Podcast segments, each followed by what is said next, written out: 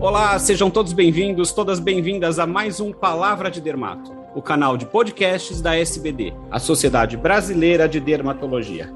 A ideia desse podcast é apresentar para a população temas da dermatologia, então vamos falar de cabelos, unhas e da pele, obviamente, de uma maneira informal. A cada semana a gente vai trazer um assunto relevante dos temas mais comuns que a gente vê no nosso consultório ou que a gente vê nas redes sociais, que as pessoas têm algumas dúvidas. E o tema do episódio dessa semana é a dermatite de contato. Fique conosco. Palavra de Dermato, um programa que fala de dermatologia, beleza e saúde de um jeito que você nunca ouviu. Uma realização da Sociedade Brasileira de Dermatologia, com o apoio institucional da CeraVe. Bom, antes de começar a nossa conversa, deixa eu me apresentar. Eu sou o Beni Grindla, faço parte da diretoria da SBD, a Sociedade Brasileira de Dermatologia, e agora eu vou apresentar os nossos convidados desse episódio. Então é com muito prazer que eu recebo aqui os dois membros do Departamento de Alergias da Sociedade Brasileira de Dermatologia. Primeiramente, eu quero dar as boas-vindas a Rosana Lazzarini, ela que é médica da Santa Casa aqui de São Paulo. Bem-vinda, Rosana. Oi, Beni. Oi, Renan, falando aqui de São Paulo. Próximo convidado é o Renan Bonamigo, ele está em Porto Alegre e é médico também do Hospital das Clínicas e da Santa Casa de Porto Alegre. Bem-vindo, Renan. Olá, Rosana e Beni. Muito obrigado. Obrigado pelo convite. Então vamos começar a nossa conversa sobre dermatite de contato, mas antes vamos escutar um áudio que a nossa produção preparou. Você já ouviu alguém se queixar de que a pele ficou irritada depois de ter usado um brinco, não é mesmo? Também não são raras as queixas de irritação em mãos após o uso de luvas de borracha, ou ver mães preocupadas com a pele vermelha em seus bebês. Essas são situações características da chamada dermatite de contato. Para enfrentá-las, é preciso consultar um médico dermatologista que vai cuidar do diagnóstico e te mostrar o que fazer. Nesse Palavra de Dermato, vamos aprender mais sobre esse assunto e a como cuidar melhor de você e sua pele. Vem com a gente. Bom, pessoal, vamos começar então. E acho que a gente tem que começar definindo a dermatite de contato. Eu vou começar com você, Rosana. Antes da gente ah. falar especificamente da dermatite de contato, eu queria que você falasse um pouco das dermatites de uma maneira geral, que são tão frequentes aí no nosso consultório. Por favor. Bom, na verdade, o termo dermatite é um termo genérico para definir para a gente que é uma doença inflamatória da pele. Então a gente vai ver inflamação. Existem vários tipos de dermatite. A dermatite de contato é um grupo que faz parte dessas doenças. Existe a dermatite atópica, existe dermatite de estase, dermatite das fraldas, existe uma série de alterações cutâneas que a gente enxerga no paciente um eczema, que são as dermatites. Perfeito. Você já até me ajudou. Eu vou até dar um spoiler aí para os nossos ouvintes. Você falou de dermatite atópica e eu aproveito então já conto para os nossos ouvintes que em breve a gente vai ter um palavra de dermato específico sobre esse assunto que também é tão relevante. E agora então vamos falar especificamente do tema de hoje, que é a dermatite de contato. E aí eu vou passar a palavra para o Renan, que aí ele vai falar especificamente, vai definir para a gente, explicar para os nossos ouvintes o que, que é a dermatite de contato. Tanta gente chama isso de alergia, que o Renan vai explicar para a gente que nem todas as dermatites de contato são alérgicas. Por favor, Renan. A dermatite de contato ela só pode ser assim chamada porque existe um fator, um agente, alguma coisa externa que ao entrar em contato com a nossa pele faz ela reagir. Se essa reação é uma reação local, onde aquela situação que entrou em contato com a pele causou uma inflamação, como a Rosana falou, uma dermatite, mas não provocou no paciente algo mais extenso, uma generalização, uma memória, a gente vai chamar isso de dermatite irritativa. É uma forma forma de dermatite de contato. Normalmente, então, esses produtos, eles, ao entrar em contato com a pele, provocam só no local uma reação da pele. Existe uma outra forma de dermatite de contato, que é quando esse produto consegue penetrar na nossa pele, ele vai provocar nossas células de memória, nossas células imunológicas. E quando esse produto for novamente pelo contato com a nossa pele, aquelas células de memória, aquelas células imunológicas, vão reconhecer que aquele produto não faz parte do nosso corpo e vão reagir, formando a dermatite aí sim alérgica de contato. Então, quando a gente fala que dermatite é igual a alergia, é uma frase incompleta realmente. Um tipo de dermatite é alérgica, é essa que provoca uma memória e quando o paciente novamente entra em contato com aquele produto, ele vai fazer uma reação. Esse tipo de dermatite de contato, ela pode ser mais grave, ou mais extensa, ou mais prolongada, porque os pontos de contato vão induzir a formação, muitas vezes, de lesões à distância. Então, mesmo que não tenha sido tocada a pele em algum local, como nós temos essas células de memória, elas vão circulando pelo nosso corpo e vão provocando reações à distância daquele local original do contato. Então, dermatite irritativa mais localizada, dermatite alérgica localizada e também com possibilidade de dar reações à distância. Perfeito. Agora a gente pode entrar com alguns exemplos, até para as pessoas se familiarizarem. Eu imagino que todo mundo que está nos escutando conhece casos de dermatite de contato, ou as próprias pessoas têm alguma dermatite de contato. E eu separei uma listinha com algumas para discutir com vocês. Então eu acho que a gente podia começar falando, Rosana, sobre as dermatites de contato nas mãos, até porque mão mexe com tanta coisa, a gente está em contato uhum. com tanta coisa. Então, por favor. Então, as dermatites de contato na mão acabam sendo um grande problema, porque, como o Beni acabou de falar, as mãos são a grande ferramenta de trabalho da gente, do nosso dia a dia. Só lembrando para vocês, como o Renan já falou, as dermatites de contato irritativa, elas são as mais comuns de maneira geral e elas são as mais comuns nas mãos também.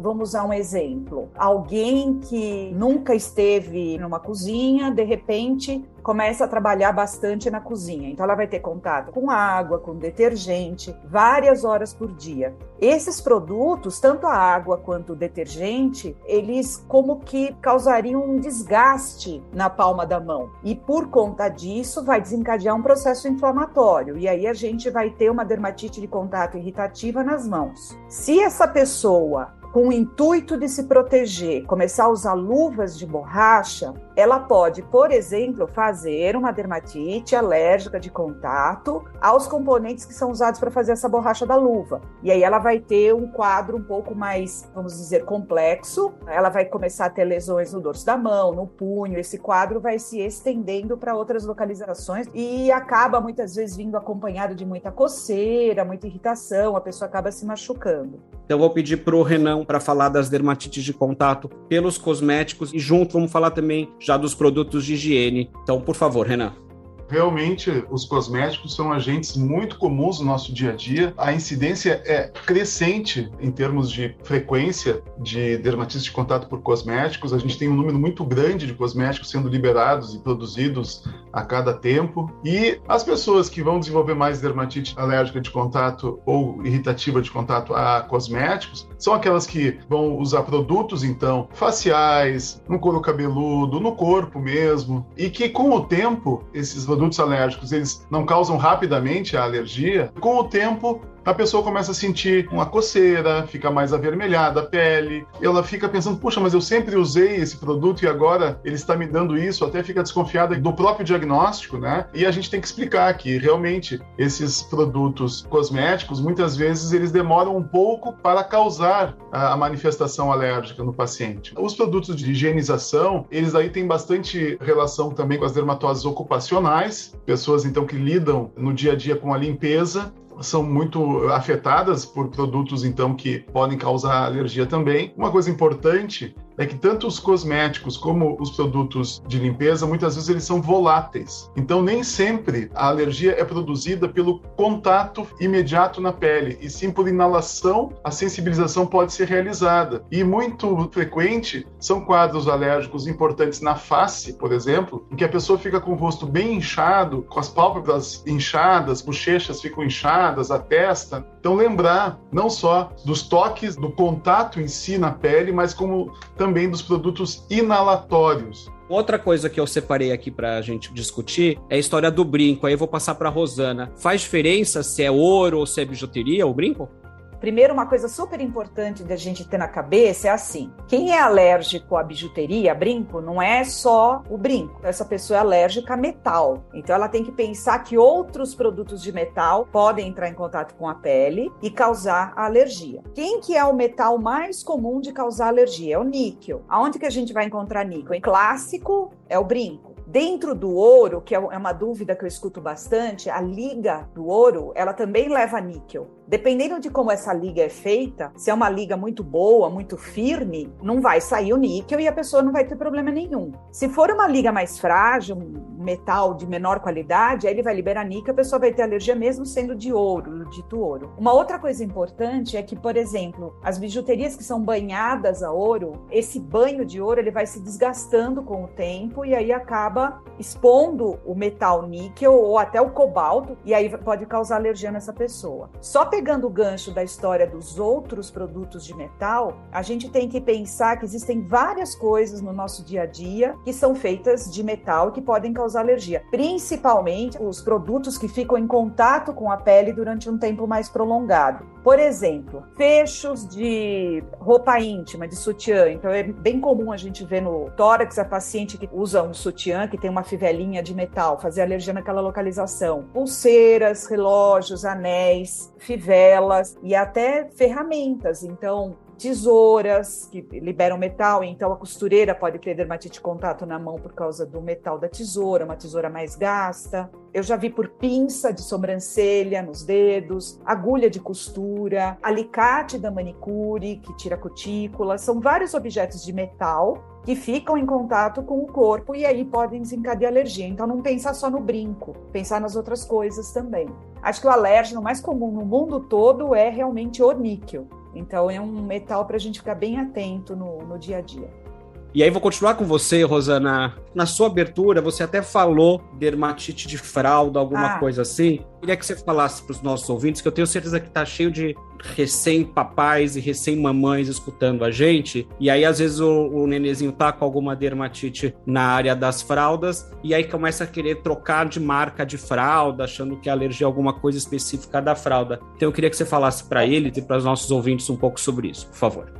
Dermatite de fraldas sempre é um problema, é uma fonte de estresse para os pais. Na verdade, o que está acontecendo ali dificilmente vai ser uma reação alérgica à fralda. Não que não, eventualmente não possa acontecer.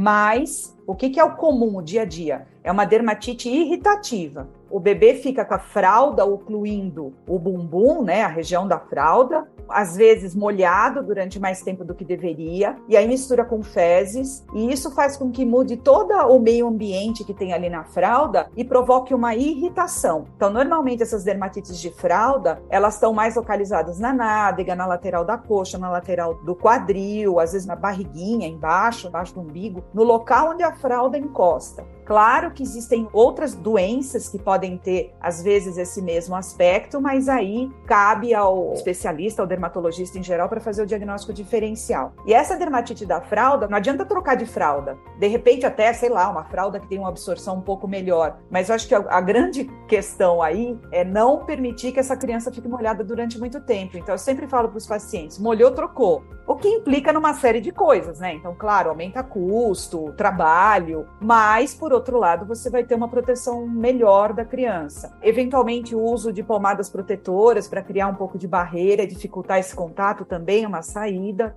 Agora eu vou voltar para o Renan, ele até falou um pouco antes sobre as dermatites ocupacionais, né, relacionada com a ocupação, com a profissão de cada um. Nós mesmos, como dermatologistas, também estamos muito sujeitos a isso. A gente usa, por exemplo, muita luva, com talco e tudo mais as dermatites de, de, contato ocupacionais elas ocupam um espaço muito importante. Na realidade, dentro da medicina ocupacional, dentro da medicina do trabalho, as doenças dermatológicas são muito importantes. E entre as doenças dermatológicas, as dermatites de contato são fundamentalmente mais relevantes ainda. Então, o que nós temos que observar realmente é uma boa história, a gente tem que conversar muito com o paciente, entender como aquela pessoa se relaciona com os objetos de trabalho no seu dia a dia, como é que elas utilizam produtos, então é uma investigação que muitas vezes nos traz bastante trabalho, mas é muito importante para que a gente consiga entender a relação do nosso paciente com o seu, o seu quadro. É muito importante então que a gente possua a noção de que profissão que nós estamos avaliando naquele paciente e quais são realmente as substâncias ou os produtos que naquela profissão são muito comuns ou mais prevalentes em termos de desenvolvimento da reação. Então aí a gente vai pegar, por exemplo, bom, estou diante de um trabalhador da construção civil. Essa pessoa ela vai ter contato contato lá com os produtos do cimento, eventualmente tinta, os EPIs, a borracha da bota, a borracha da luva, tentar então entender esse tipo de situação. Particularmente que o Beni falou das luvas para gente,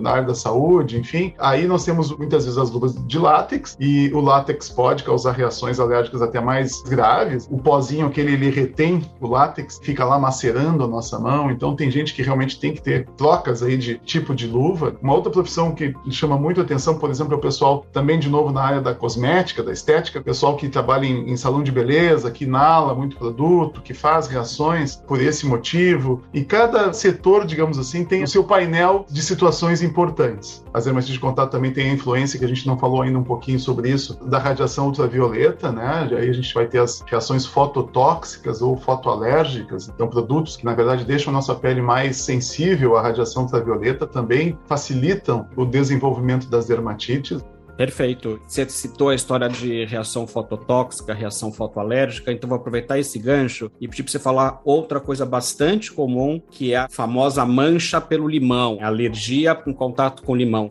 Em relação ao limão, assim como outras plantas ou vegetais, frutas cítricas possuem um elemento que chama-se furucomarínico, que são substâncias que deixam a pele mais sensível quando são expostas à radiação ultravioleta. Então, o limão ele pode causar uma dermatite de contato irritativa ao entrar em contato com a pele, e se essa pele for exposta ao sol, vai haver uma ativação maior dessas substâncias, causando uma ampliação dessa reação inflamatória. E aí, na parte clínica, nós vamos ver assim uma mancha normalmente avermelhada, às vezes se for muito intensa até pode haver bolhas. Depois dessa reação inicial, geralmente a gente vai enxergar uma pele mais pigmentada, mais escura, bem na área onde o suco do limão acabou escorrendo. Gente, nosso tempo está acabando, mas eu quero falar rapidinho de duas coisas, de diagnóstico e tratamento. Vocês já falaram um pouco sobre isso durante a nossa conversa, mas eu vou passar então agora para Rosana para falar um pouco sobre diagnóstico, assim, como que é feito. Explica melhor para os nossos ouvintes, por favor, Rosana.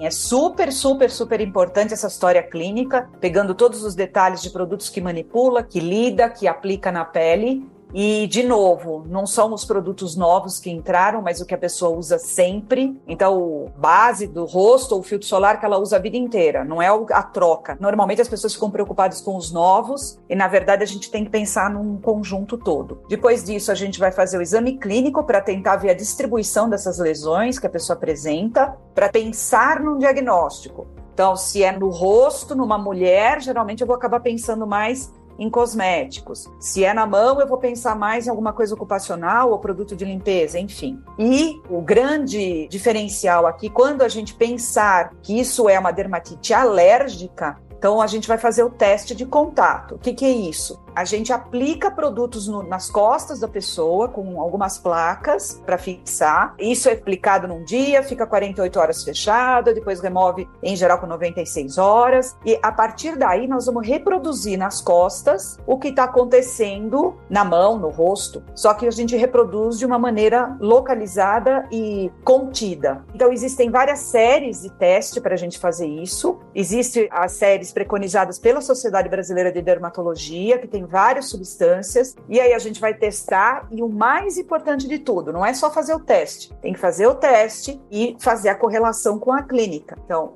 ah, deu níquel. Você usa bijuteria, sua tesoura está descascando e está causando alergia na mão. Então a gente vai fazer a correlação do resultado com aquele quadro clínico do paciente fazer o diagnóstico. Em geral, a pessoa vai ter um teste positivo nas formas alérgicas e vai ter os testes negativos nas formas irritativas.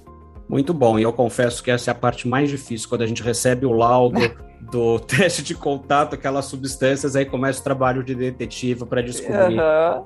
aonde está. E aí, para terminar, então, óbvio que a gente não vai ficar indicando o tratamento, nem o nosso papel, e nem teria como a gente fazer isso no podcast. Não é nosso objetivo e nem podemos fazer isso. Mas eu acho que o Renan podia falar para a gente um geral de se tem tratamento, o que, que pode ser feito. Por favor, Renan. O tratamento, em primeiro lugar, a partir do reconhecimento das substâncias, é o afastamento da exposição. Então, esse é o primeiro, não só prevenção, mas como tratamento mesmo. Quer dizer, parou de se expor, a doença ela acaba lentamente uh, melhorando. Mesmo que não faça um tratamento farmacológico ativo, nós vamos ter uma melhora. Alguns não, alguns vão realmente precisar receber algum tratamento farmacológico. Aí vai depender um pouquinho da, das fases né, da, da dermatite. Uma fase mais aguda, a gente usa mais produtos adstringentes, acalmar a pele. Numa fase mais subaguda ou crônica, a gente já pode usar algumas medicações como esteroides. Mas, em geral, o grande pulo do gato do tratamento é exatamente descobrir a causa e fazer o paciente não se expor. Muito bem, foi muito bom o nosso papo. Tenho certeza que todos adoraram, aprenderam bastante e vai ser muito útil aí para todos que estão nos ouvindo. Então eu vou passar a palavra agora para vocês se despedirem. Vou começar então com você, Rosana, por favor. Bom, eu queria agradecer, foi enriquecedor para todo mundo. Obrigada, Beni, obrigada, Renan. Até uma próxima. Da mesma forma, agradeço, Beni, e assim, parabenizo a iniciativa da SBD. Esse é um tipo de oportunidade, de espaço a ser mantido e conquistado ao longo do tempo. Aí foi muito bom participar e agradeço também a Rosana, sempre nos auxiliando aí com seus comentários. E, e a você, Beni, e a toda a equipe aí que nos apoiou. Bom, nós que agradecemos, como eu falei, é um prazer ter vocês aqui, a disponibilidade, a generosidade de vocês, muito obrigado. E aproveito então a convidar todos que estão nos ouvindo a seguirem o nosso podcast, continuem nos ouvindo. A cada semana a gente vai ter um episódio diferente, sempre trazendo aí um assunto relevante sobre pele, cabelos e unhas. E vou dar duas dicas para vocês, pessoal. Primeiro é compartilhar a informação, né? Quanto mais a gente difundir essa informação de qualidade, nessa onda que a gente está vivendo de fake news, de promessas milagrosas, então, assim, ajude a difundir essa informação de qualidade. Então, compartilha no grupo da família, manda para aquele amigo que você sabe que tem dermatite de contato, alguém da família que fala que tem alergia a brinco. Vamos difundir a informação. E a segunda dica que eu dou é assim: siga o nosso perfil no Instagram, que é o dermatologiasbd. Lá vocês vão poder acompanhar a programação do nosso podcast, saber os novos episódios e podem também mandar sugestões, algumas perguntas, que a gente vai ter o maior prazer em responder. Ok, pessoal? Então, até o nosso próximo Palavra de Dermato. Um abraço a todos. Tchau. Você acompanhou o Palavra de Dermato, um programa que fala de dermatologia, beleza e saúde de um jeito que você nunca ouviu. Uma realização da Sociedade Brasileira de Dermatologia, com o apoio institucional da CeraVe.